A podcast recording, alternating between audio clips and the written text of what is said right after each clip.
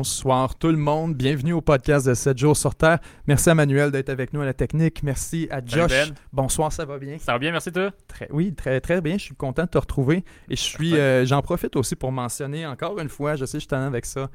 Je vous remercie à tout le monde d'être au rendez-vous à chaque semaine. Je tripe de voir à quel point euh, c'est un espace de discussion qu'on était capable de, de, créer à partir d'à peu près rien, puis que vous avez embarqué avec nous. Vous êtes embarqué à 200% on s'attendait pas du tout à avoir ce genre d'audience-là. Euh, vous êtes, euh, ceux qui regardent plus ou moins ça ou qui le regardent en direct, vous êtes euh, plus de 5000 personnes à chaque semaine à écouter les podcasts, à commenter, à nous donner votre avis, à nous écrire par après, donner des suggestions. C'est toujours très apprécié. Je profite pour euh, en parler en passant. Si jamais vous avez des suggestions constructives, gênez-vous surtout pas. Écoutez, on, vient juste de commencer, puis il risque d'en avoir quand même quelques dizaines. Donc, gênez-vous pas, ça vaut la peine de faire des correctifs. C'est une formule en développement, puis on est toujours très content d'avoir vos commentaires constructifs. Euh, on était en train de se parler juste avant d'entrer en, ondes. On a un nouveau parti nationaliste au Québec. Euh, ben Josh, est-ce que c'est est -ce possible? C'est ben, ça a l'air que oui. Ça a l'air que le Parti libéral est là pour nous surprendre dans ses dernières déclarations. Euh, mais ok, mais toute blague mise à part, là, honnêtement, euh, c'est vrai, moi, que les, euh, les dernières déclarations de Dominique Anglade m'ont surpris. Honnêtement, là, je m'attendais pas à ce que le Parti libéral prenne position comme ils l'ont fait par rapport à, bon, notamment la professeure lieutenant Duval sur le, le litige à l'Université d'Ottawa mais même aussi là, précédemment par rapport à ce qui était euh, par rapport à la au scandale qu'il y avait eu aussi à l'université Concordia. C'est comme revenu à la surface. Là, j'ai pris connaissance un peu plus de tout ça. Puis elle a vraiment assumé. Elle a assumé une position qui était pleine de bon sens, qui était tout à fait correcte, qui a permis à l'Assemblée nationale même d'avoir une, unanimité. Euh, je trouvais que c'était rafraîchissant, honnêtement. parce que j'aurais pas sous Philippe Couillard, jamais je pense que ça aurait pu arriver, ce genre de déclaration-là. Philippe Couillard, il était. Malgré le fait que Philippe Couillard était lui-même un. C'est un côté très intellectuel, qui valorisait beaucoup l'éducation, très, académique. très académique. Euh, je suis pas certain qu'il y aurait eu le, cette espèce d'élan de, de je vais dire de sympathie, je sais pas si c'est la sympathie, mais cet élan à aller justement vraiment prendre position très clairement. Puis défendre. Puis défendre la liberté académique. Pour ça avec tout le piège à rock que ça impliquait, surtout du côté euh, euh, de la population euh, anglophone, puis de la gauche en général. Puis ceux qui n'ont pas suivi le dossier, on vous en voudrait vraiment pas parce que la manière que le Parti libéral est positionné actuellement, on n'entend absolument jamais pas parler des sorties du Parti libéral. Mm. D'ailleurs, une des nouvelles qui est sortie cette semaine, c'est comme quoi il est tout dernier en termes de dons. Le nombre de donateurs, ah euh, nombre de donneurs au, Parti libéral, les gens n'y donnent plus. D'abord, le militantisme politique est en baisse drastique depuis plusieurs, plusieurs années. Le, déclin a commencé là, quand tu regardes vraiment les données, le nombre de militants dans les partis politiques, le nombre de membres. Ça a commencé surtout après le référendum de 1995, quand les gens parlent d'une morosité politique. Euh, tout le monde est capable d'être d'accord là-dessus, d'ailleurs. Tout le monde à qui on parle nous rappelle toujours de après 95, il y a eu cette espèce de d'essoufflement. Ensuite, on est tombé dans le déficit. On est tombé dans, dans, dans, dans, un monde totalement différent. Les politiques fiscales sont arrivées à être beaucoup plus dures. Le Québec a eu, bon... Ah, le déficit zéro. Oui, Ouais, ouais, c'est ça. Ça a été des, des années plus difficiles pour tout le monde. Puis on réalise aujourd'hui que bon, le Parti libéral n'a pas nécessairement besoin d'appartenir aux ennemis de la nation. On n'a jamais, tu sais, quand tu parlais de Philippe Couillard tantôt, je trouve ça intéressant que tu fasses la comparaison. Quand Dominique Anglade sort, et je m'excuse, je vais vous mettre à jour ceux qui n'ont pas suivi le dossier, là-dessus je m'en allais, mais Dominique Anglade a dit essentiellement Regarde, c'est inquiétant la censure dans euh, le milieu académique. C'est très inquiétant. Ça devrait, euh, ça devrait inquiéter tout le monde et ça devrait être quelque chose que le gouvernement devrait euh, prendre acte. On devrait prendre des mesures pour essayer de, d'encourager du moins un espace de la libre expression puis une liberté académique totale et absolue. Et c'est une sortie qui, effectivement, dans le contexte, pas juste est rafraîchissante, mais carrément étonnante. Mm-hmm. Parce que non seulement, bon, on a un parti qui est traditionnellement ancré plus sur la gauche, sur ces principes-là, mais on se serait attendu à ce qu'ils essaient de courtiser un peu plus l'aile de Québec solidaire, si on veut, là, puis de se battre avec, avec QS pour cette clientèle-là, puis de se réclamer d'une espèce de, de, de, de, posture morale supérieure. Plutôt que ça, le Parti libéral a choisi, sous Dominique Anglade, du moins personnellement, d'aller essayer de s'approprier la clientèle de la CAQ, du Parti québécois, clientèle francophone, plus nationaliste. Et c'est un peu un lien que je veux faire aussi avec non seulement Philippe Couillard, mais avec le fait que tu as de moins en moins d'honneur pour le Parti libéral. Sans dit long, là. À un moment donné, il faut qu'il en prenne acte de ça. Puis il réalise qu'écoute, notre, notre clientèle politique, les anglophones essentiellement, quand tu regardes la carte électorale, sont de moins en moins braqués pro-libéral seulement. C'est plus assez pour faire élire un gouvernement libéral. On manque de soutien francophone. Maintenant, peut-être que Dominique Anglade prend acte d'une dérive qui est arrivée sous Philippe Couillard, que ce qui s'est surtout accentué sur Philippe Couillard. Parce que regarde les années d'avant, M. Charest n'était pas euh, particulièrement hostile à la cause nationaliste. C'était pas un souverainiste mais c'était pas quelqu'un qui crachait, qui détestait le Québec. Autant vous, vous direz que c'était un personnage qui, que vous aurez détesté. C'était pas quelqu'un qui méprisait le Québec, comme on avait parfois l'impression que Philippe Couillard méprisait le Québec et les Québécois, puis le nationalisme en général, cette idée toxique qui justement le portait dans son esprit académique, quelque chose d'un peu un chargé, un, passé chargé, qu'on ne devait pas importer ici au Québec, puis que c'était une vieille cause, des idées dépassées c'était un peu un, c'était un grand tenant du multiculturalisme. Et le Parti libéral, c'était un peu décevant parce qu'il n'y avait pas besoin de faire ça. Tu n'as pas besoin d'être multiculturaliste pour être fédéraliste canadien. Tu peux rejeter cette idée-là quand même, et longtemps le Parti libéral l'a fait. Pensons à Bourassa, qui était au Salon Bleu à dire quoi qu'on dise et quoi qu'on fasse, le Québec est une nation distincte. Tu il y avait un nationalisme, une espèce d'esprit de défiance face à Ottawa, de dire vous n'êtes pas les patrons au Québec. On reconnaît que le Québec, ou du moins on fait le constat que le Québec est mieux à l'intérieur de la Fédération canadienne, mais on reconnaît aussi qu'elle doit être réformée. Et qu'est-ce que tu entends Dominique Anglade dire? Précisément aujourd'hui? Sortie spectaculaire. Je m'attends à ce que tu ne l'aies pas vu. Non. C'était, écoute, il a fallu qu'il relaie, le, je voyais le, c'est le, bénéfice en passant de suivre le Parti libéral du Québec sur Facebook. faut que, tu sais, quand on dit la chambre d'écho, des fois, il faut la briser pour avoir accès à ça. on ne l'aurait jamais vu sinon, parce que justement, le Parti libéral, la seule manière de le faire connaître. Il partage un article de plq.com d'une sortie de Dominique Anglade qui dit qu'à l'anniversaire du référendum de 95, alors qu'on célèbre actuellement les... Euh, ça fait quoi, 30 ans, c'est ça? Non, 25, euh, ans, 25 ans, pardon, excusez-moi, 95 bien sûr. On souligne les 25 ans. Dominique Anglade arrive en disant, aujourd'hui, il y a quelque chose d'inachevé dans la place du Québec au Canada. Elle est en train de reprendre le discours nationaliste traditionnel du Parti libéral du Québec, qui était on est fédéraliste, mais mais il faut réformer ça. C'est intéressant c'est intéressant qu'elle aille dans cette direction-là parce que, bon, dernièrement, en raison de la course à la chefferie du Parti québécois, on a beaucoup euh, parlé du Parti québécois, puis de la situation du parti, puis du, du travail de reconstruction qui avait à être mené, qui, bon, enfin, tout ça, etc., etc. On a moins parlé peut-être du Parti libéral, surtout que leur course à la chefferie a été, comme au final, un peu, en tout cas, un peu plus euh, marginalisé. passionnant, t'as pas suivi la course? Ouais, non, c'est ça, mais surtout que ça a été comme. en fait, c'était une course qui était une non-course, là. Il s'est rien passé du tout. C'était enlevant. Mais ouais, c'est ça. Mais bref, tout ça a fait en sorte qu'on a peut-être moins parlé du Parti libéral. Mais le fait est que le Parti québécois puis le Parti libéral, au final, tous les deux là, sont un peu dans la même situation. Tous les deux sont en mode reconstruction un peu. Puis tous les deux doivent faire un retour à leur base puis essayer de revoir un peu leur raison d'être. Puis c'est normal que ce soit ces deux parties-là qui doivent toutes faire cette ce travail-là de réflexion, c'est que le, cadre politique a évolué. Puis l'époque où le Québec était, était franchement, euh, comme la, la vie politique était franchement structurée autour de souverainistes fédéralistes, n'existe plus aujourd'hui. La transition vers autre chose, vers peut-être quelque chose de peu plus traditionnel comme de gauche ou de droite, Bon, OK, ben cette transition-là, et le Parti québécois et le Parti libéral doivent le faire.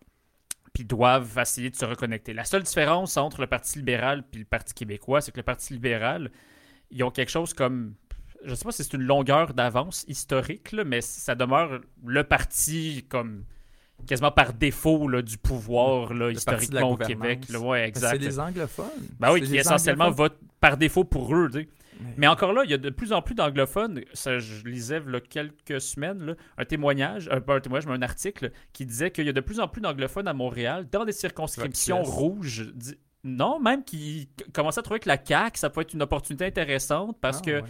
ben ouais, parce qu'il était moins rébarbatif au genre de nationalisme que la CAQ proposait. Tu sais, il y avait une dissociation entre euh, le PQ puis euh, la, la CAQ. Tu sais, la CAQ était comme Mais ça, moins c'est- fiché Ça tient péquiste. encore? J'ai l'impression que c'était peut-être au début de l'élection. François Ouais, Legault a essayé ben, quelque chose. Écoute, ça reste marginal. Là. Je suis pas en Ouais, train de dire que c'est quelque chose qui est en train de comme dominer complètement. Là. C'est pas, c'est quelque chose qui est marginal, mais je l'ai vu passer puis je me dis ah c'est intéressant. Il y a quand même des personnes qui sont plus ouvertes à ça. Puis bon, fait que non c'est ça. Le Parti libéral, c'est, c'est pas anodin ce que tu dis là par rapport à Dominique Anglade qui fait une espèce de retour aux sources, disons là, vers euh, Bourassa.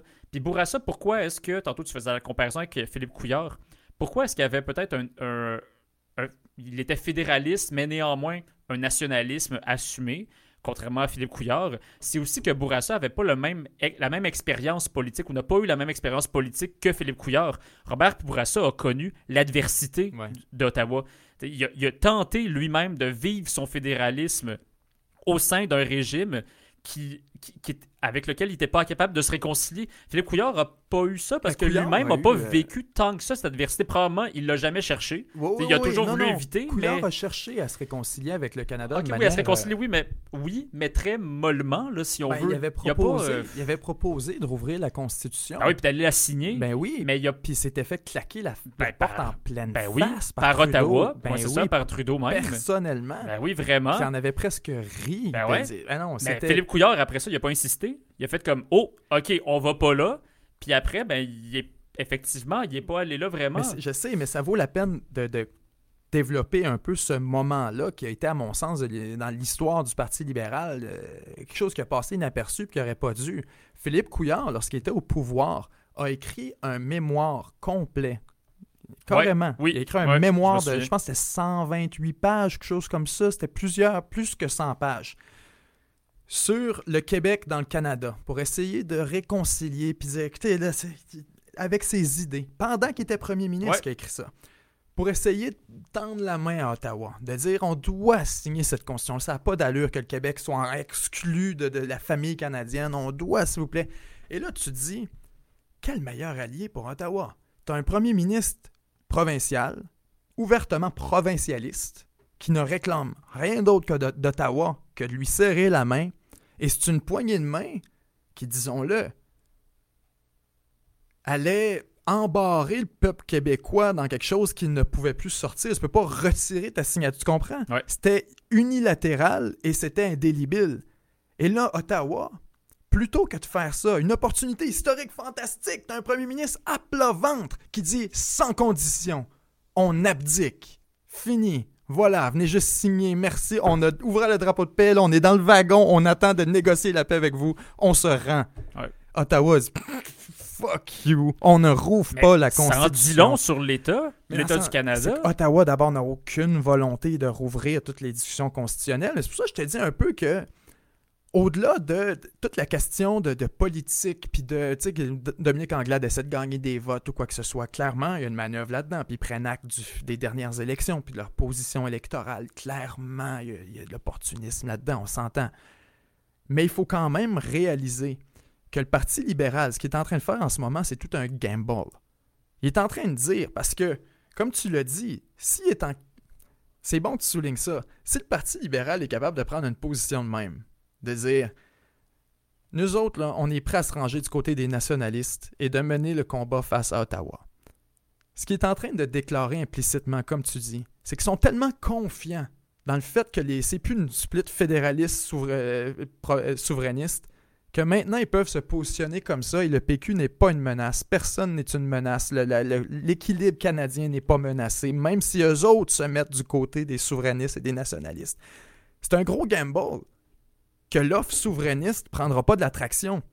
Parce qu'imagine un scénario dans lequel François Legault décide de faire des requêtes à Ottawa et là, PLQ, c'est peinturé dans le coin, pas le choix d'appuyer l'émotion, pas le choix d'appuyer les démarches de la CAQ ou du PQ ou de quiconque. Et pendant qu'ils font ça, ça échoue. Là, tu fais quoi? Tu es du côté des nationalistes dans des requêtes qui ont été refusées. Tu comprends? Toute la position au complet s'effondre. C'est un gros gamble qui prennent que les nationalistes, les souverainistes sont comme pas vraiment un gros danger à court terme. En même temps, peut-être que ça témoigne d'une évolution qui, si c'est le cas, ça serait vraiment une, une bonne chose, il me semble. C'est que, bon, quand le, quand le débat politique était structuré entre fédéralistes et souverainistes, trop souvent, le Parti libéral, surtout euh, bon, après Bourassa, le Parti libéral devenait quasiment une espèce euh, d'agent du Parti libéral du Canada. Ben C'est-à-dire le, le, Parti libéral du Québec était comme un espèce de représentant du Parti libéral du Canada. Puis il ne c'était pas un parti qui gouvernait l'État du Québec en tant qu'État du Québec. Il gouvernait la province dans la mesure où elle s'articulait bien à Ottawa. Bon, si maintenant on n'est plus dans, cette structure-là du débat politique, on en est donc à quelque chose d'un peu plus gauche-droite, ça permet de décomplexer peut-être un peu plus le Parti libéral sous Dominique Anglade, d'avoir les coups d'un peu plus franches, de dire, OK, on va essayer d'assumer une nouvelle place sur la scène politique. Puis si, là où je m'en avec ça, si finalement, derrière tout ça, vient un peu cette espèce d'idée de, en tant que Parti libéral du Québec, notre intention est de gouverner l'État du Québec en tant, en tant que tel. C'est pas simplement de d'être de, se vassaliser à Ottawa, mais en jouant franc jeu, dans le sens où on va gouverner l'État du Québec. Ceci étant dit, on prend acte du fait qu'on est dans une fédération et donc il faut qu'on soit dans une posture de, dans une relation avec Ottawa, peu importe c'est laquelle, que ce soit une posture de relation, euh, de négociation, pardon, dans une relation, dans une relation, une posture de, mais comme de revendication. mais... À quel point j'en suis heureux de voir ça, justement. Puis les gens vont le ridiculiser. Puis je voyais justement Mathieu Bocoté en, en, faisait un, certain humour du fait que Dominique Anglade se positionnait en faveur euh, de, bon, qu'on, euh, qu'on, établisse un, environnement sans censure euh, dans le milieu académique et bon, qu'elle faisait une sortie contre les censeurs, toute la situation à l'Université d'Ottawa. On en riait. Beaucoup de gens en rient. Je veux pas en rire. Au contraire, je pense qu'il faut s'en réjouir parce que longtemps on a compté. On veut le plus d'alliés possible dans une cause qui me semble juste, qui me semble raisonnable, qui est celle de se faire respecter à l'intérieur du Canada. Que vous soyez souverainiste ou fédéraliste, je pense que c'est une cause à laquelle tout le monde peut adhérer de dire que, écoutez, on est un peuple comme un autre, on fait partie du récit fondateur, on fait partie de l'aventure canadienne, que vous soyez content ou non, que vous vouliez le reconnaître ou non, on va se battre pour notre existence. Et si un parti libéral du Québec disait, vous savez, on est d'accord avec vous là-dessus. Et pour cette raison, même si on n'est pas d'accord sur la question du symbole, que nous, on pense qu'au Canada, on est correct, qu'on pense que la Fédération canadienne peut soit se réformer ou soit qu'on peut faire des améliorations, mais on est d'accord avec vous que le Québec est distinct, qu'il doit, comme l'invitait Dominique Anglade aujourd'hui, regagner sa souveraineté culturelle. Ce que ça veut dire, c'est un clin d'œil à la langue, c'est un clin d'œil à toutes les questions, notamment comme le CRTC, toute la réglementation qui se fait autour de l'industrie culturelle au Québec, les subventions qui dépendent un peu des négociations d'Ottawa, notamment avec Netflix, par exemple. Plusieurs exemples de ça qu'on pourrait, énumérer. Si effectivement le Parti libéral dit on est des alliés avec vous là-dessus, puis nous, ce qu'on va réclamer, c'est un Québec souverain à l'intérieur d'un Canada. Ça se fait. Et vous savez quoi? Ça se peut que je me retrouve allié avec le PLQ à beaucoup d'égards. Si par exemple ils font des revendications à dire, vous savez, pour des raisons culturelles, le Québec devrait contrôler sans nécessairement que vous décidiez. Ça pourrait être une division possible. Prenons un exemple. Je ne sais pas que j'appuie ça. Je pourrais me retrouver là-dedans. Où le Parti libéral disait Bon, on est au pouvoir. Ottawa ne veut pas nous laisser choisir combien d'immigrants eux, eux ont dans leur programme. Cependant, même si vous définissez votre nombre, on voudrait les choisir. Ça, je pourrais embarquer là-dedans. Mm. Tu comprends? C'est un petit gain. Mm-hmm. On ne sacrifiera pas la perfection pour le bon. Tu comprends? Oui. Le bon pour la perfection, pardon. Donc, à partir du moment où on sait qu'on peut avoir un allié sur certaines causes et sur lesquelles on peut construire, on ne doit pas rire de ça, des opportunistes ou quoi que ce soit. Non, parce qu'il y a plein de gens qui vont se retrouver dans un nationalisme comme ça. Et si le Parti libéral est capable de traîner toute son aile de gauche et toute son aile qui, disons-le, suit au pas, c'est pas le Parti québécois là, où les membres choisissent ce que dit le chef, et le chef peut se mettre dans l'embarras s'il dit quelque chose qui n'est pas entériné par les membres. Même chose à QS, ce sont des co-porte-parole, c'est même pas des chefs. Tu sais, les partis ont ces cultures démocratiques ailleurs, dans certains partis. Va au Parti libéral, peu importe ce que dit le chef, ils vont l'entériner, ils mm. vont suivre. Fait que là, le parti, la chef en haut, Mme Anglade, déclare que, écoute, on, on se repositionne vers les francophones. Tu viens d'avoir une organisation politique entière qui se retrouve ton allié sur certaines causes. Maintenant, tirons-les dans notre direction, récompensons-les, reconnaissons qu'ils font un pas dans la bonne direction. Exact. Mais après ça, ça va être de voir. Bon, disons qu'elle a fait un premier pas dans cette direction-là. Ça va être de voir, d'examiner quels sont les autres pas qu'elle va prendre vers dans cette direction-là, d'une part. Puis d'autre part, ça va être quoi la réaction de, la base militante libérale qui est plus frileuse à ça, parce qu'elle existe. On parlait tantôt justement des, anglophones qui votent massivement pour le Parti libéral sur l'aile de Montréal, surtout. Là.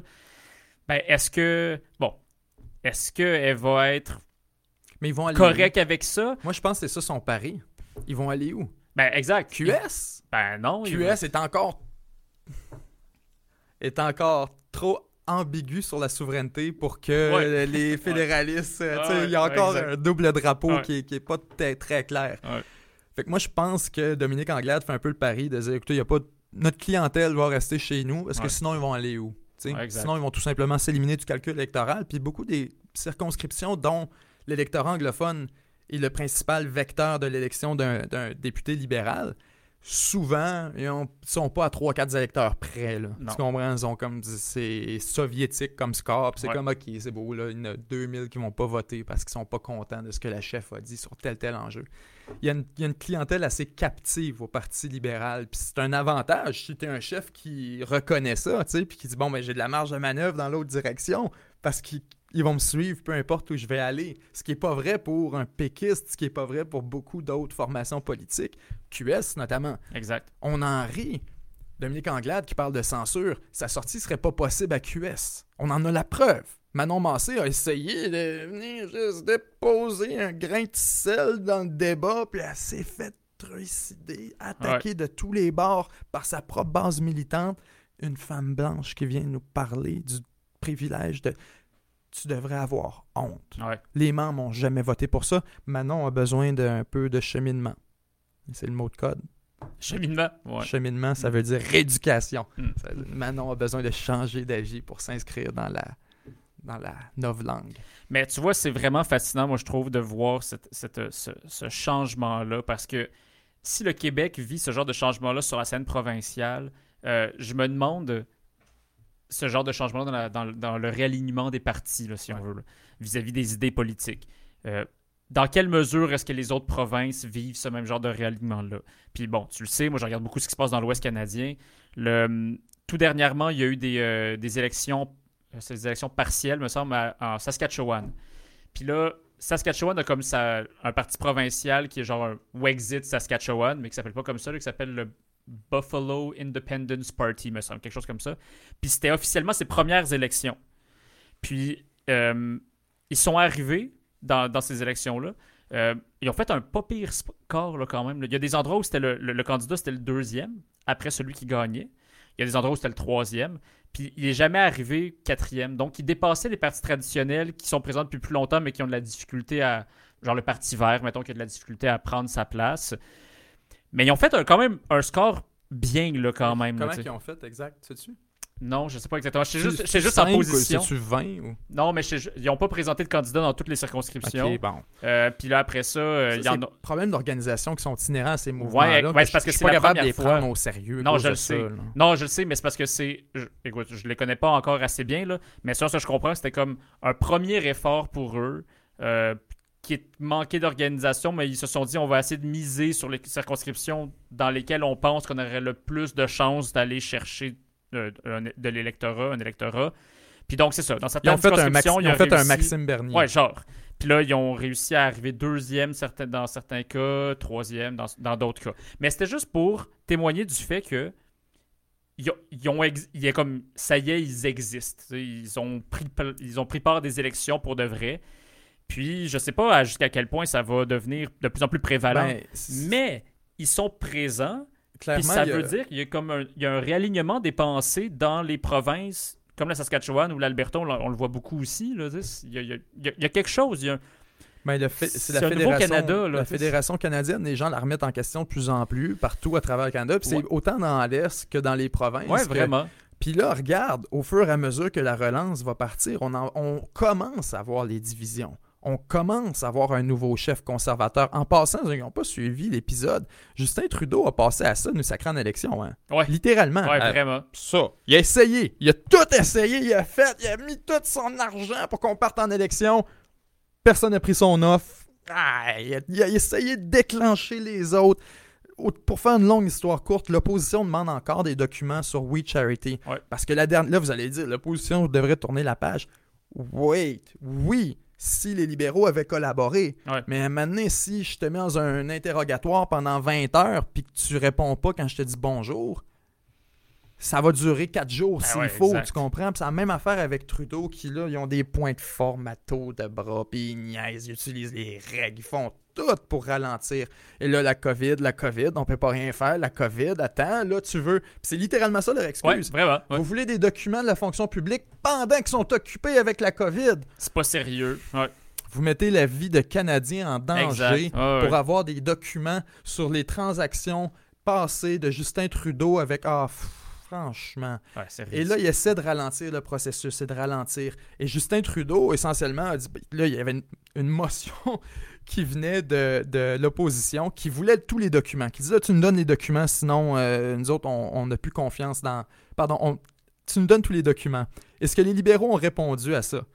Ils ont ouvertement dit, ben là, si vous êtes rendu à ça, là, puis vous voulez absolument ces documents-là, puis qu'il n'y a pas moyen de procéder, je pense que vous avez plus confiance en cette chambre, qui est l'indicateur, le code, comme pour dire, tu veux nous envoyer en élection. Ouais. Parce que la confiance en la chambre, elle doit être maintenue pour ne Mhm. pas être en élection Exact. quand un gouvernement minoritaire. Fait que c'est en train de dire, c'est, voilà, écoute, euh, si tu veux vraiment ces documents-là, on dirait que tu veux aller en élection. Ouais. Et c'est à ce moment-là que Justin Trudeau a tout mis son, son cash sur la sur le noir en se disant il faut que l'opposition prenne le bait. Il faut que l'opposition accepte d'aller en élection. Pourquoi? L'NPD est faible comme jamais. Les conservateurs n'ont pas eu le temps de ramasser d'argent, c'est le bordel partout. Il n'y a pas vraiment de mauvaises nouvelles qui plombent le Parti libéral en dehors de We Charity. La relance est devant lui. L'impopularité est plus devant lui que derrière. Il y a une belle opportunité pour aller chercher une élection rapide. Ensuite de ça, le NPD, justement, c'est pour ça qu'il l'a backé. Le NPD a fait Bon, ok, d'abord, on va voter avec Trudeau pour ne pas que les conservateurs puissent avoir la motion et le bloc. Et donc, les libéraux sont pas partis en élection. Mais tout ça a passé à deux pouces. Ah, ça a passé vraiment Ils ont vraiment essayé parce qu'ils sont conscients de la situation. Et aujourd'hui, encore une fois, tabarnouche qui se passe des affaires. Aujourd'hui, tout ça est tombé à l'eau. Définitivement. Sais-tu pourquoi? Qu'est-ce que tu veux dire? La- toutes les questions sur We Charity. Tout le dossier au complet. J'ai pas vu passer, non? C'en est à pleurer. Écoute, c'en est à brailler. Vous irez voir l'article. Julie Vignola, qui est ma députée, d'ailleurs, députée de Beauport, du Bloc, est arrivée remplacer un collègue. Il était dans un comité. Les comités sont en vidéo, là. Tu comprends? Fait que là, c'est comme, OK, elle arrive devant une vidéo. Et là, arrive le moment de voter sur cette motion-là. Et elle vote avec les libéraux, sans faire exprès. Hein? Elle n'a pas fait exprès à voter avec les libéraux. C'était le vote swing sur le comité qui gérait ces documents-là. Ça vient d'éliminer toute la. Elle n'a pas fait exprès. Elle s'est mêlée. Parce que c'était en anglais, elle a mal lu les documents. C'est quoi cette histoire-là? Ah, c'est absurde. Là, Alain Terrien euh, du Bloc est sorti en disant Euh, écoutez, c'est une gaffe, on a on voulait pas faire ça, on va tout faire pour faire renverser ce vote-là, on va parler avec la Chambre. Et là, ça prend, je pense, là, c'est Bullris qui disait ça, est-ce que c'est vrai ou pas, du NPD, ça prendrait la euh, le- l'unanimité à la Chambre pour être capable de renverser un vote de député. Fait qu'il dit non, ça c'est fini. Fait qu'à cause d'une erreur, d'une gaffe, de, pas trop, en tout cas, je veux pas qualifier la gaffe, mais ça vient de coûter toute la vérité, puis du moins toutes les tentatives des législateurs pour avoir le fond de l'histoire sur We Charity.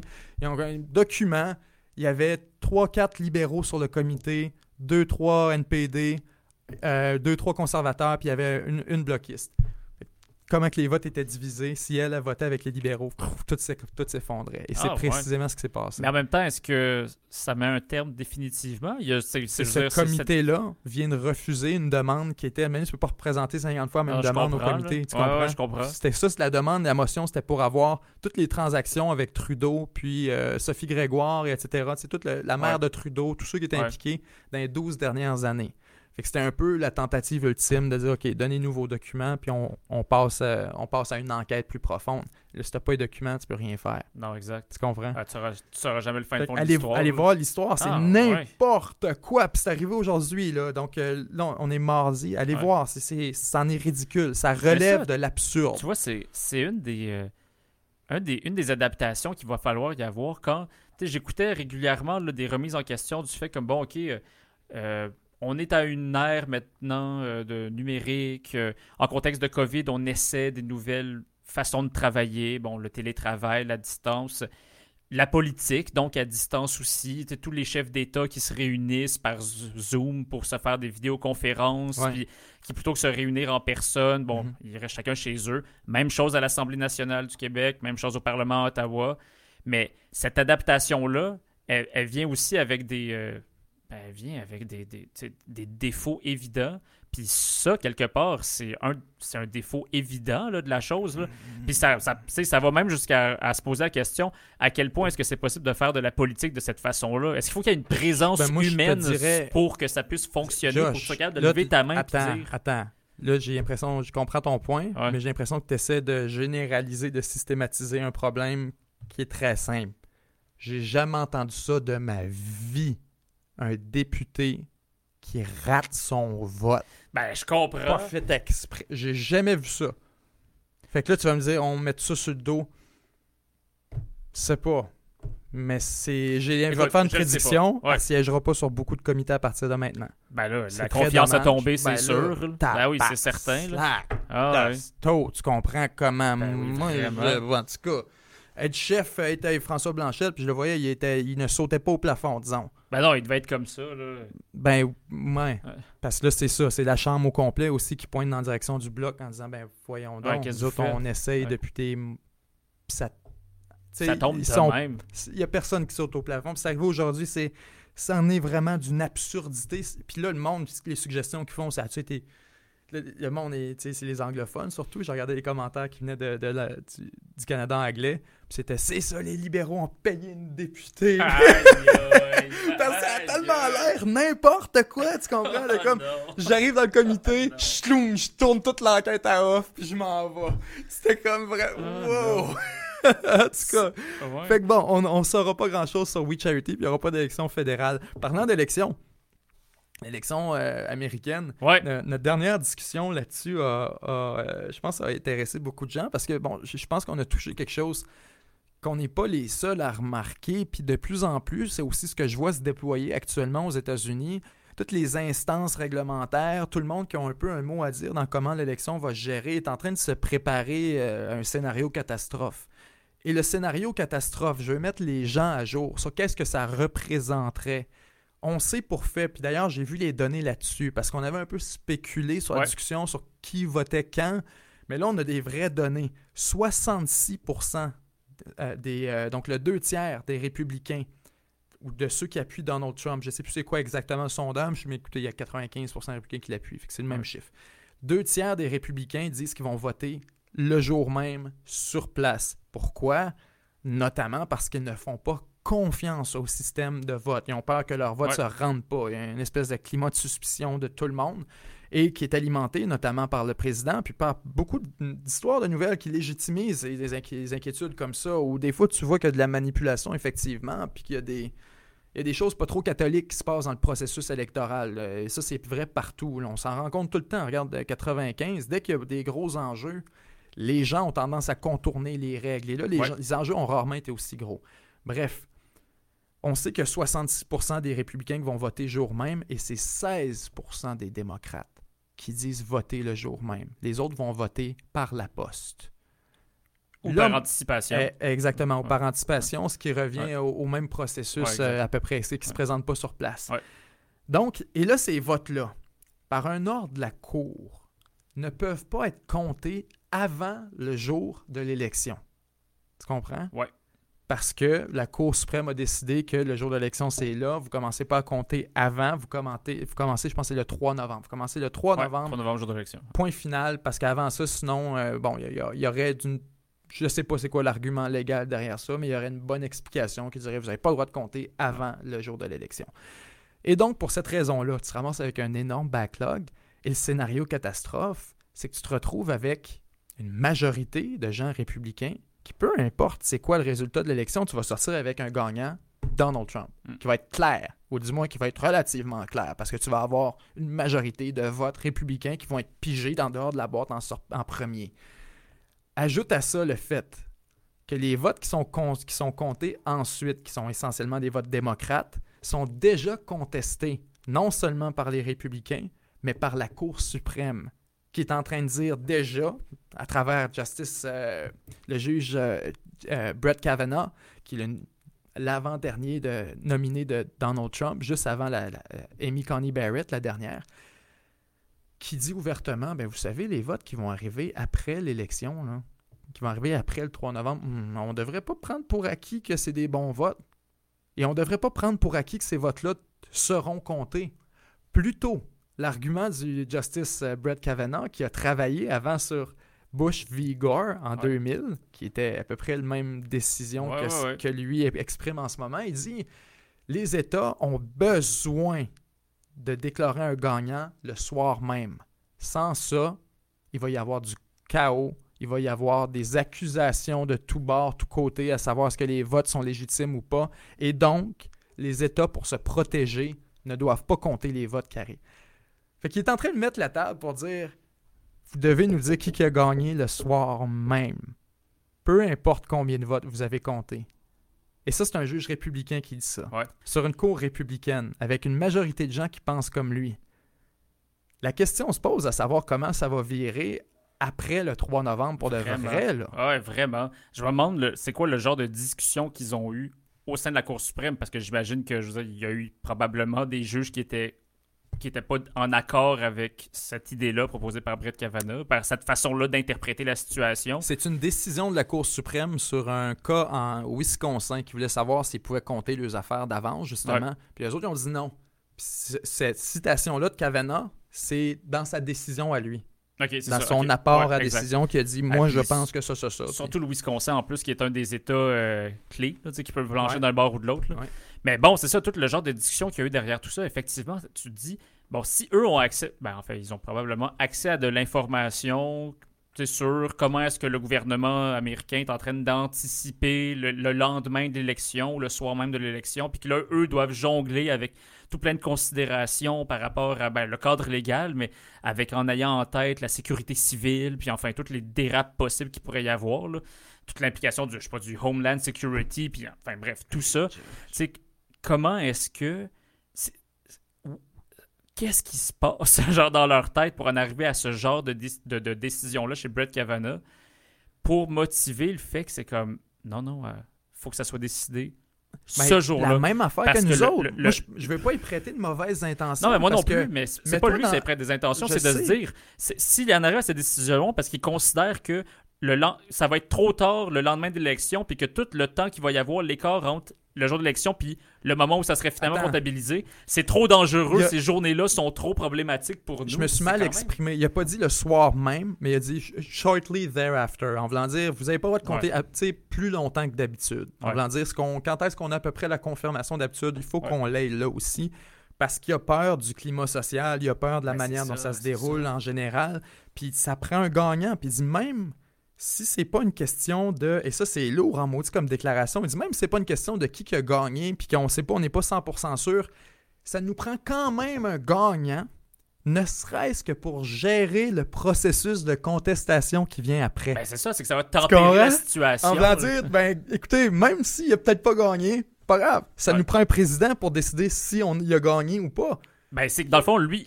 ben non, mais c'est parce qu'il en arrive à la conclusion que vaut mieux avoir quelqu'un que le flou euh, de la contestation entre les deux parce que ce flou-là est trop dangereux. Mais là, ce que ça suggère, c'est que le jour de l'élection, tu risques d'avoir une victoire de Donald Trump qui va être reconnue par la Cour suprême, reconnue par une majorité de super électeurs, reconnue par à peu près tout ce qui va se dérouler dans les jours suivants, mais qui va fondre comme neige au soleil quand ils vont regarder les votes à gauche puis à droite qui sortent, qui ont été pas comptabilisés le jour de l'élection.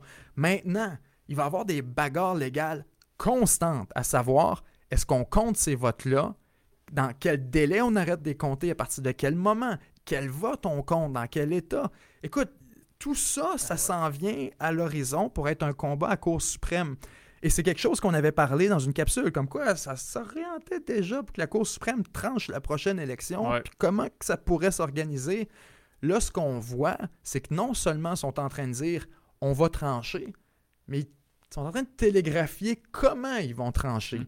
À dire, on vous avertit, là, ce qui arrive le jour même, c'est là qu'on arrête de compter. C'est pourquoi aussi, tu le disais tantôt, avant qu'on entre en onde, les, les démocrates mettent beaucoup de pression sur la base électorale pour qu'ils sortent Ben voter oui. avant le jour du vote. Ben Parce oui. que là, il faut que tu l'envoies là. Il faut ouais. que ça soit rentré le 3 novembre. Il est déjà trop tard. C'est ça. Ouais, Probablement qu'il est déjà trop tard pour voter. Probablement, oui. Donc, tu sais, tu as toute cette mécanique-là que moi, je ne vois pas évoluer en autre chose que des affrontements très graves dans les rues. Et je voyais un article cette semaine qui, qui a, fait, euh, qui a fait manchette et les gens s'en rassuraient. Ils, ils voulaient savoir c'est quoi le pourcentage de gens aux États-Unis qui étaient euh, qui, qui considéraient, qui ne re- qui n'accepteraient pas un résultat électoral dans le sens inverse Ouais. que leur candidat. C'était 40% des Américains. Ben voyons donc. 40%. 40%. Plus chez les, répu- chez les démocrates que chez les républicains. Ouais, ça, ça m'étonne. Les républicains, c'était autour de 41-42, puis les, les, les démocrates, c'était au-dessus de 50. C'est une majorité de démocrates ne reconnaîtraient pas l'élection si jamais c'était Donald Trump qui était réélu. Fait que là, tu vois ça, puis eux autres étaient comme, Ouh, ça nous satisfait, on pensait que c'était plus que la moitié. Les autres sont sûrs, ils étaient comme, Ah, quoi ça me rassure. Tu sais, le, le- le chercheur qui lisait ça, il était comme rassuré de lire ça.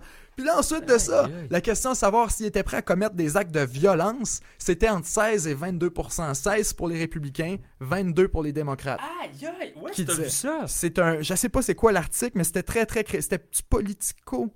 Seigneur, c'était un long read là, vraiment sur euh, dans quelle direction ça s'en allait, puis qui était un peu inquiet de voir ça. Mais je sais pas dans quelle planète tu tu t'habites pour penser que c'est réjouissant, là. Ben, c'est Ah, ça. c'est inquiétant. Puis lui, 20%, c'est du autres- monde, là. autres, ils s'applaudissaient. Ils étaient comme Ah, mais tant mieux. D'abord, c'est moins qu'on pensait. Tu sais, c'est quand même manageable. Puis probablement qu'il y en a là-dedans qui disent pas la vérité. Mais attends, le fait est qu'on en a parlé l'autre fois. Moi, si c'était 5%, ça me fait, ça me fait peur. Ben oui. Là, tu dis qu'il y en a de 15 à 20% qui disent ouvertement Moi, je. Écoute.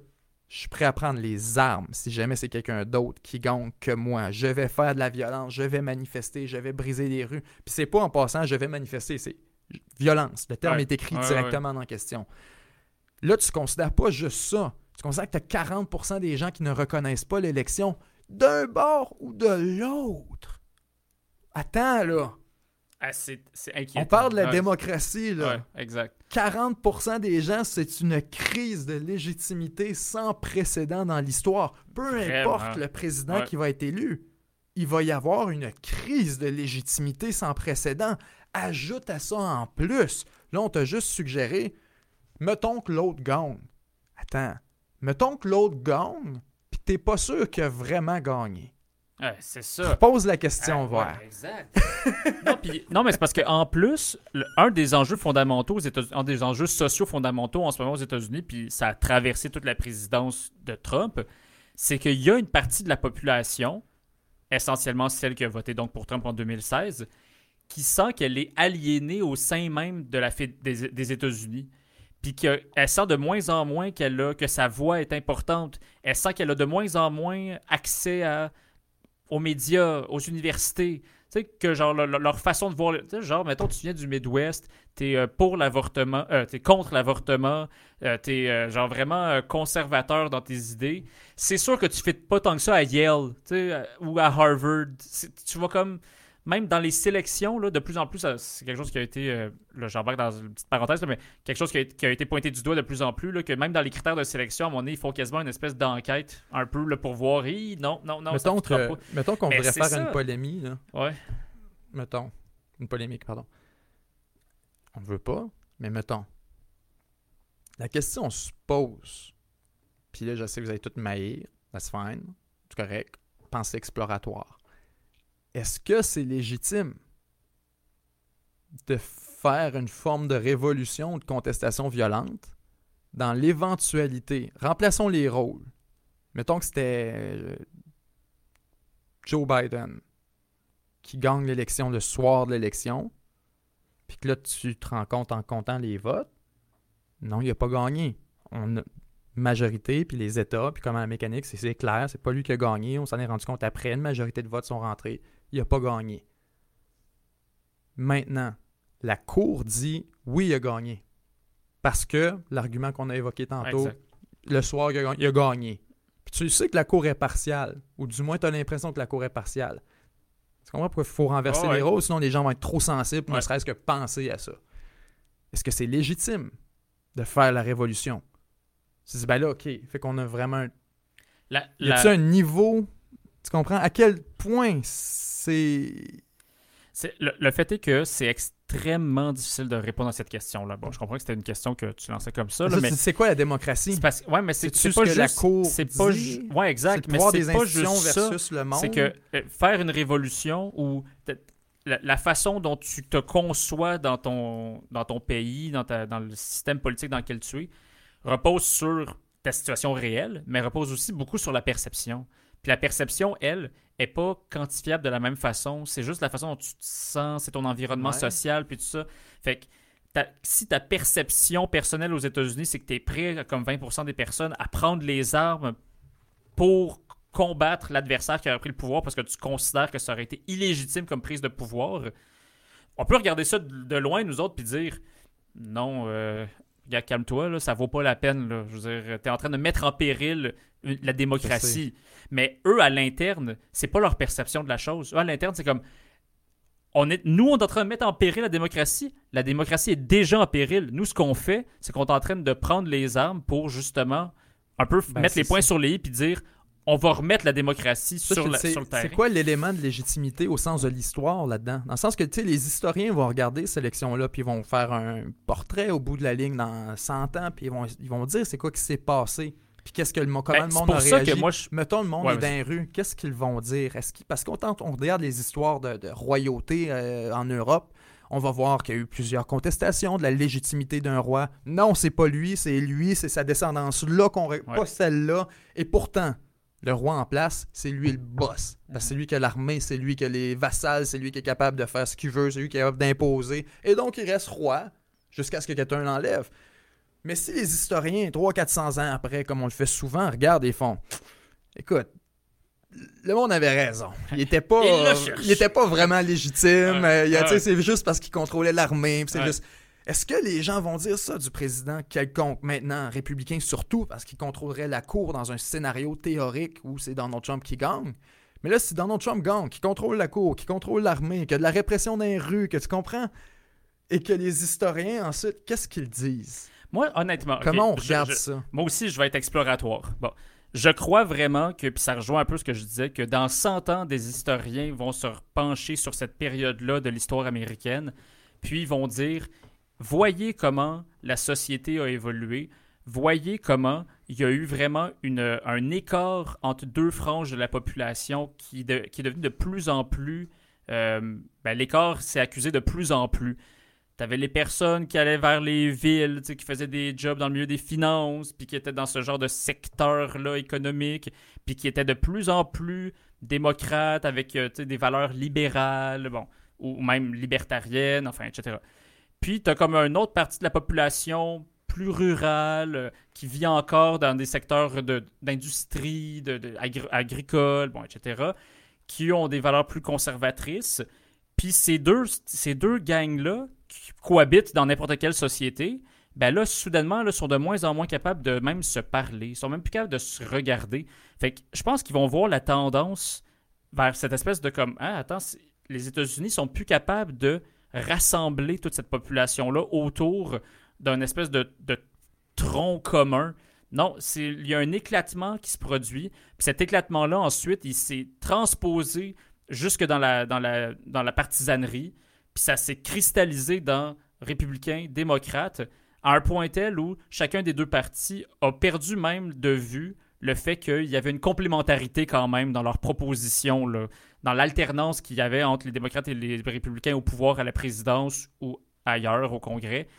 Il y avait comme une complémentarité, puis même si nous, on, même moi, mettons, je sais de quel bord du débat je suis en tant que démocrate ou comme républicain, même si je sais que l'autre de l'autre bord, de quel côté du débat il est, on n'est pas d'accord, le fait est, c'est qu'on accepte quand même d'avoir le débat parce qu'on considère que ce débat-là va permettre ensuite d'en avoir une décision qui devrait permettre d'aller vers le mieux en politique.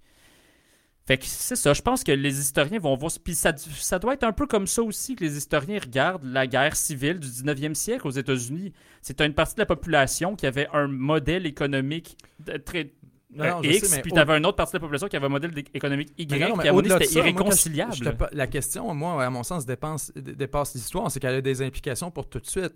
Parce ben que si, si, écoute, on a peut-être tort. Peut-être que notre système n'est pas extraordinaire. Peut-être que, euh, on le voit là, la Cour suprême, euh, c'est le bordel. C'est le bordel. C'est partisan, c'est essentiellement euh, divisé à gauche, à droite, républicain, démocrate. Pas au couteau tranché, toujours des nuances mais la plupart du temps, tu peux te fier sur ton monde.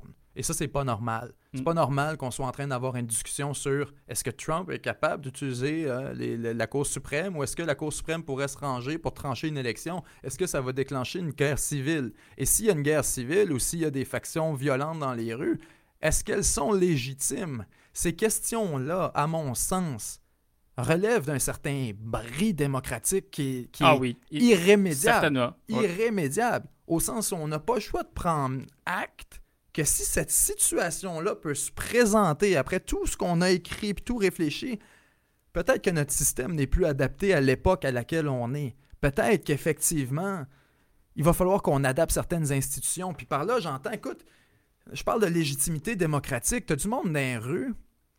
OK, c'est quoi la démocratie? La Cour suprême est une institution démocratique. Oui. Mais si, le, si elle annule le vote, qui est l'expression la plus pure, tu comprends, de la démocratie, la plus populaire, la plus manifeste, si on censure ça, parce qu'on est une institution démocratique et qu'on défend son pouvoir à l'intérieur d'un... Tout ça est caduque. Ça vaut rien. C'est le bordel. Ça vaut rien. Jetons ça, tout ça aux poubelles. Tu comprends pourquoi je veux dire? Quand les historiens vont regarder ça, est-ce qu'on va le regarder comme on regarde l'institution de la royauté, de la monarchie, ces institutions dépassées, les empires, les, les empereurs qui sont effondrés, puis qu'on se disait, écoute, c'était un système un peu pourri. On voyait qu'ils étaient un peu victimes d'un cadre à l'intérieur duquel ils travaillaient. Maintenant, tu regardes nos gouvernements, tu regardes les États-Unis, tu regardes Trudeau, qui est capable de décider à peu près quand est-ce s'en va en élection, puis de donner les documents qu'il veut. Il y a une crise majeure dans notre démocratie qui est beaucoup plus large qu'une crise de confiance, qui va une crise structurelle où les choses ne fonctionnent plus, les relations qui sont censées exister entre les intervenants, les transactions qui sont censées se faire, je te donne cette portion de pouvoir, mais toi tu détiens, mais moi je détiens celle-là. En échange, on collabore, on travaille vers un but commun. C'était toute l'idée de diluer le pouvoir, d'avoir décentralisé. On va donner checks and balances, comme ça, ça va travailler ensemble. Tout ça ne tient plus. Maintenant, est-ce qu'on doit prendre acte de ça? Ça, je te dis, il y a une certaine légitimité à la révolution qui dépasse la logique partisane et militante, où on devrait poser la question à savoir, mais c'est quoi ce système de merde? Tu comprends? Au complet, à grandeur, l'élection, le système démocratique, l'élection de sénateurs, les quatre ans, tout ça, et ça tient pour le Québec.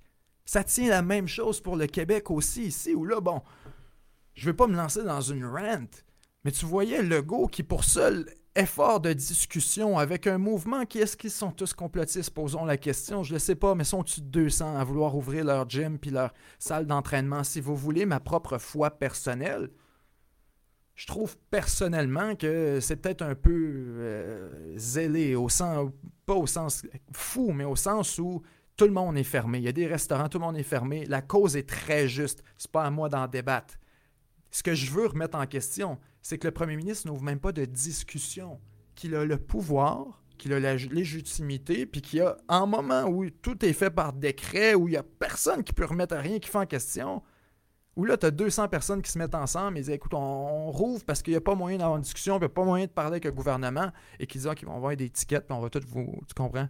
C'est ça la communication qui vient. Au lieu d'avoir je le sais pas.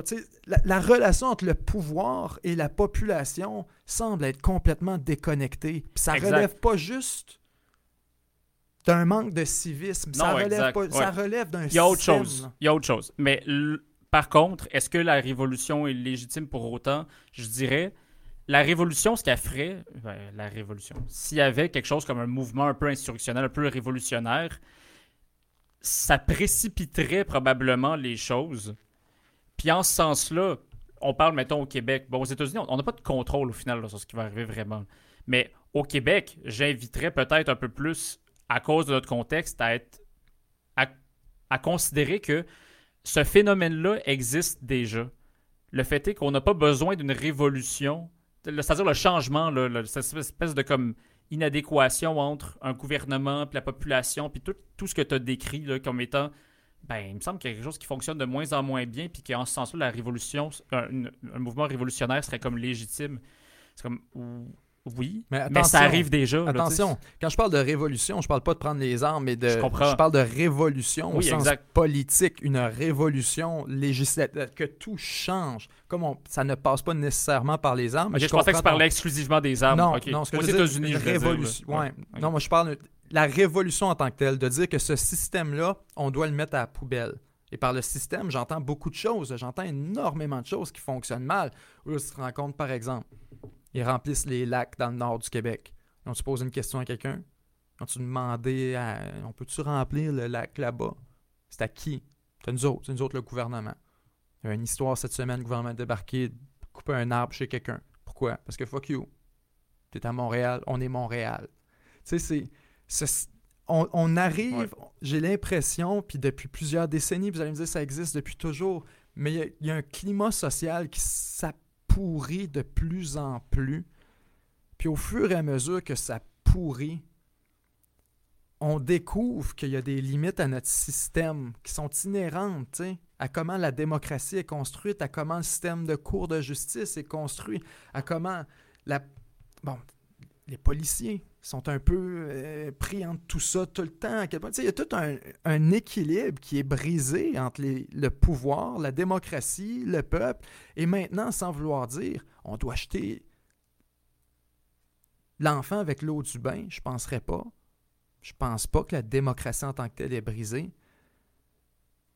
Mais il y a une réflexion à avoir qui dépasse juste changer le gouvernement, tu comprends? Ah, tout à fait. Changer le parti au pouvoir. Il y a une adaptation qui doit être faite à ces nouveaux phénomènes-là qui sont de plus en plus prévalents dans la société, puis qui visiblement, pour l'instant, c'est comme s'ils nous, ils nous échappent un peu. Donc, je suis tout à fait d'accord avec toi. Là, c'est, il, faut avoir, garder les yeux grands ouverts là-dessus pour essayer de comme d'embrasser. Là, ça, ça rejoint un peu même nos discussions quand on, quand on disait à un niveau plus même international ce sentiment de nouvel ordre mondial, ce sentiment de, comme de, de grands changements dans lequel on est, où les États se redéfinissent en tant qu'États, où leur volonté démocratique, elle, s'exprime plus de la même façon, puis là on essaie de comme prendre le pouls de tout ça, puis de, de réarticuler notre vie politique pour qu'elle continue quand même à avoir un semblant de légitimité, tout en quand même essayant de s'accommoder de tout ça, c'est quand tu as des joueurs qui jouent comme la Chine peut jouer, il faut, faut s'adapter à ça. c'est pas évident. à un niveau, ça c'est un niveau très nouvel ordre mondial, mais donc ça a un impact au final. Ben, c'est un, impact. Niveau, tu parles de la, local. Tu parles de la Chine, mais c'est qu'il faut, faut le voir dans le contexte. Quand je te parle de, révolution, au sens où on n'est plus, euh, on plus armé pour l'époque à laquelle on est. C'est ça qu'on réalise. Il y a trop d'expressions puis c'est pas, je le dis pas en sens que l'expression, la liberté d'expression est mauvaise, mais au sens où trop de monde qui parle. On s'entend trop. Carrément. C'est pour ça qu'il y a plus de chicanes qu'il y en a eu. C'est qu'on s'est jamais autant entendu. On n'a jamais autant su l'opinion de l'autre, puis où est-ce qu'il campe, puis comment. Jamais il y a autant de, de comme diraient les Américains, de speech. Ah ouais. Ça, c'est. c'est Ah, il y a du bruit. là. un peu, ouais. On s'est jamais autant entendu, puis il y a du bruit, justement. Et c'est difficile de savoir qu'est-ce qui est important de considérer. L'opinion de plusieurs personnes qui sont pas nécessairement importantes et qu'on leur prête un porte-voix fantastique parce que c'est les réseaux sociaux, parce que X, Y, Z. Mais là, tu regardes, par exemple, la Chine. Puis je vais faire un, parallèle que vous allez peut-être trouver dangereux. Mais ce, qui, ce qui nous pose beaucoup de contraintes dans notre capacité à affronter ces régimes-là, dans notre capacité à agir collectivement, c'est beaucoup des choses qui ont été réglées par un régime aussi totalitaire que la Chine. Dans le sens que quand ils sont arrivés puis on dit bon, il n'y en a plus de liberté d'expression. C'est dégueulasse, c'est affreux, ça n'a pas de maudit de bon sens. Mais on dirait qu'ils en sont arrivés à la formule de gouvernance qui semble la plus appropriée à l'époque. Où on dit ben écoute, il y a un boss, il y a un chef, puis c'est comme ça, c'est dans cette direction-là que ça s'en va. Et c'est inquiétant parce que ça relève pas du fait que leur système est bon. Ça relève du fait que le nôtre est tellement faible, qui est tellement plein de faiblesses, que même les Chinois, quand les gens critiquent leur modèle politique, tu lis les livres politiques en Chine, ils te montrent vers les États-Unis. Vous voyez ce que ça produit, la démocratie? Mhm. Puis ils n'ont pas complètement tort. La démocratie libérale a anté- fonctionné puis un peu polluée toute la logique des institutions qui sont à beaucoup d'égards dépassées. Il y en a des bonnes, il en faut. Mais il y a des questions à poser sur plusieurs. Il y a des entités régulatoires, il y a plein de choses qui sont là-dedans puis qui viennent pourrir la vie des gens d'une manière que ça affaiblit le tissu démocratique. Et là, tu poses la question à savoir, est-ce que c'est pas à nous de prendre acte de, OK, c'est pas eux autres qui ont la réponse, mais c'est pas nous autres aussi. Est-ce qu'il y a moyen de révolutionner, de faire une révolution démocratique pour rapprocher ça de manière à ce que, OK, c'est moins épuisant d'exister dans cette société-là?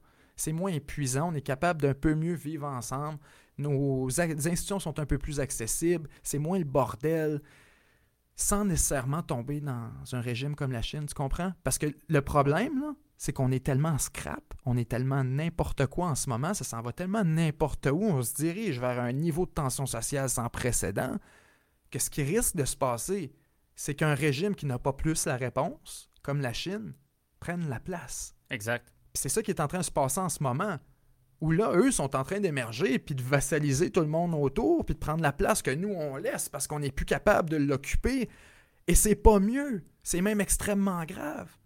Puis ne serait-ce qu'au sens de notre responsabilité envers du reste de l'humanité, au sens de notre responsabilité envers les lumières, envers la liberté d'expression, envers tout ça, on doit trouver un moyen de se réformer nous-mêmes pour continuer d'en faire la promotion, pour en assurer la pérennité de ces idées-là, qui sont éminemment bonnes, mais qui aujourd'hui ne fonctionnent plus. Tu comprends? Dans- ne sont plus opérables dans le système qu'on a. Exact. Il y a un décalage. Fait que si ça continue comme ça, c'est ça qui m'inquiète. Moi, je veux pas les voir disparaître, ces idées-là. Soyons clairs, je veux pas qu'on devienne la Chine et c'est justement pour ça que ça m'inquiète. Parce qu'on est tellement inopérant qu'on laisse la Chine puis on laisse ces régimes autoritaires, totalitaires prendre de plus en plus de place. Et ils ont l'air d'avoir la réponse pour les gens qui commencent à de plus en plus renoncer à la démocratie. Tu comprends? Quand Ouais. je te dis, il faut pas jeter le, le bébé avec l'eau du bain, c'est comme toutes les valeurs libérales qui sont là, les lumières qu'il faut pas jeter. Mais en même temps, il y a comme il y a des nuances qui vont falloir être faites. Puis quand on parle de liberté d'expression absolue, totale, etc., il va falloir qu'on recommence à l'appliquer. Il va falloir qu'on soit libre, libre de le faire de toute manière. Je prends la France comme exemple et on va closer là-dessus, mais ça va illustrer un peu le point que j'essaie de faire.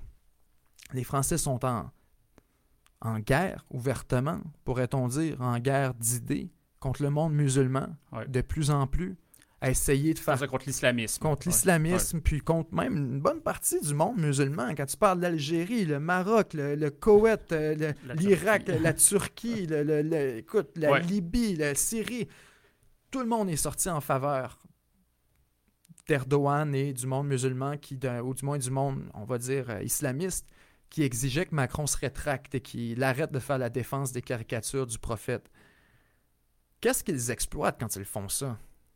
Ah, ils, exploitent, ils exploitent carrément une Ils faille. exploitent une faille Et- dans le tissu Et démocratique. ils le savent. Vous êtes là, vous autres, votre multiculturalisme, on est tout Ouais. égal, là. Ouais. Bon, ben, nous autres, on a le droit d'être offensés par ces caricatures-là. Et au sens du multiculturalisme et de vos valeurs tellement démocratiques et de liberté, de, dans ce sens-là, notre liberté à nous, c'est de ne pas être froissé par ces caricatures-là. Mm. Et votre liberté à vous s'arrête là où la nôtre commence. Tu comprends comment Ah ouais. on, instrumentalise un peu la démocratie? C'est pour ça que je te dis qu'il y a une réforme qui est un peu essentielle, là, où les peuples doivent reprendre contrôle de la direction que prennent leurs États. Puis je ne sais pas c'est comment. J'espère que c'est pas par les armes. J'espère que les gouvernements peuvent en prendre acte, mais ça n'en a pas l'air. On semble plutôt se camper sur nos positions. On semble plutôt vouloir... Tu sais, le à quel point ça aurait été cool l'avoir, sortir une, sortie publique, une vraie, une annonce à nation, un, vrai discours. Il l'a fait pour la, loi 21, là, de venir dire, gars, ça sera pas facile, je sais que c'est pas populaire ce que je fais, quoi que ce soit, mais venez t'excuser. Venir, un acte de contrition, tu comprends? Au moins de reconnaître que vous en faites beaucoup, les Québécois. Merci infiniment. Mais là, X, Y, Z. Puis en passant, on sait que des fois, on fait les gars, on- tu comprends ça Mhm. par un acte de contrition, puis par ça aurait été le fun de voir ça. Ça aurait été le fun d'avoir ce genre de, de- de réponse-là, puis de communication-là, puis de respect des gens pour que, qu'à un moment donné, quand il y a, il y a- tu sais, il y a une réponse dans la population, d'en prendre acte, puis d'agir là-dessus. Ben, la France, en ce sens-là, en ce moment, euh, devient une espèce de un, un beau vecteur, là, si tu veux. C'est quelque chose de. Il essaie de. Le pouvoir politique essaie de se réconcilier avec cette réalité-là, puis ben, il essaie d'en prendre acte. C'est pas facile, c'est tellement spécial à voir, mais. Bon, je vais pas trop m'embarquer là-dessus, là, mais la France, c'est un intéressant laboratoire là, pour ce genre d'expérimentation. Très intéressant là. Laboratoire, parce On que pourra ça. sûrement en parler un, un prochain. Surtout euh, sur toutes les questions de multiculturalisme, euh, on Ouais. aura l'occasion d'y revenir. Je vous, euh, je vous remercie tout le monde d'avoir été là aujourd'hui. Euh, petite discussion d'abord sur le Parti libéral du Québec, sur no- notre nouvel ami nationaliste, puis sur les élections américaines en deuxième temps, et finalement, bien sûr, sur la question de l'islamisme et aussi des institutions. Donc, merci à tout le monde d'avoir été avec nous ce soir. Merci à Joshua, la technique. Euh, merci à Joshua et à Manuel, à la Merci, technique. Ben. Merci beaucoup. Euh, je tiens à mentionner en terminant, bien sûr, on est sur Spotify, sur euh, App- Apple Podcast. C'est d'ailleurs Apple Podcast qui est le plus écouté. Je- on se posait la question. Apple Podcast, c'est plus de 50% des écoutes audio. Environ 20% viennent de Spotify. Donc, on est disponible sur ces deux plateformes-là. Vous êtes déjà plusieurs centaines à écouter le podcast en version audio. Certains d'entre vous le préférez comme ça. Vous l'écoutez en travaillant, en faisant vaisselle. Euh, c'est toujours un plaisir de vous avoir au rendez-vous avec nous. Je vous réinvite encore une fois si jamais vous aimez l'exercice, puis si jamais vous voulez contribuer à ce genre d'espace de discussion-là, puis à ce qu'on puisse en faire plus, puis des entrevues, etc., euh, à vous rendre au 7jourssurterre.com baroblique abonnement. Ça reste, à, à travers tout ce mouvement de déplatformage, de démonétisation, de combat contre l'algorithme, c'est le meilleur moyen de nous soutenir, encore plus que de partager nos vidéos, parce qu'ensuite de ça, nous, on a les moyens de faire du meilleur contenu. Et la réalité, c'est que c'est la meilleure façon de réussir. Ouais. Donc, si jamais vous voulez nous appuyer, écoutez, c'est 7jourssurterre.com baroblique abonnement, une tonne de contenu exclusif. D'ailleurs, il va y avoir des belles annonces à cet égard-là la semaine prochaine pour du contenu exclusif supplémentaire, mais aussi pour une espèce de restructuration qui va rendre ça beaucoup plus facile pour les membres exclusifs de suivre un peu le contenu auquel ils ont droit. Vous êtes nombreux à nous en parler, à dire Je, cherche, où ma vidéo? Ça va tout être réglé, inquiétez-vous pas. On travaille là-dessus pour la semaine prochaine. Ça va être, euh, euh, absolument public. Donc, merci à tout le monde d'avoir été là. Si vous voulez nous donner un petit coup de main, 7 jours sur Terre abonnement. Et euh, en terminant, je vous dis à la semaine prochaine. Donc, tous les mercredis, je le rappelle, certains n'avaient pas encore remarqué, c'est tous les mercredis qu'on est en ondes sur YouTube si jamais vous voulez nous rejoindre. Merci. Bye bye. À la semaine prochaine, Ben.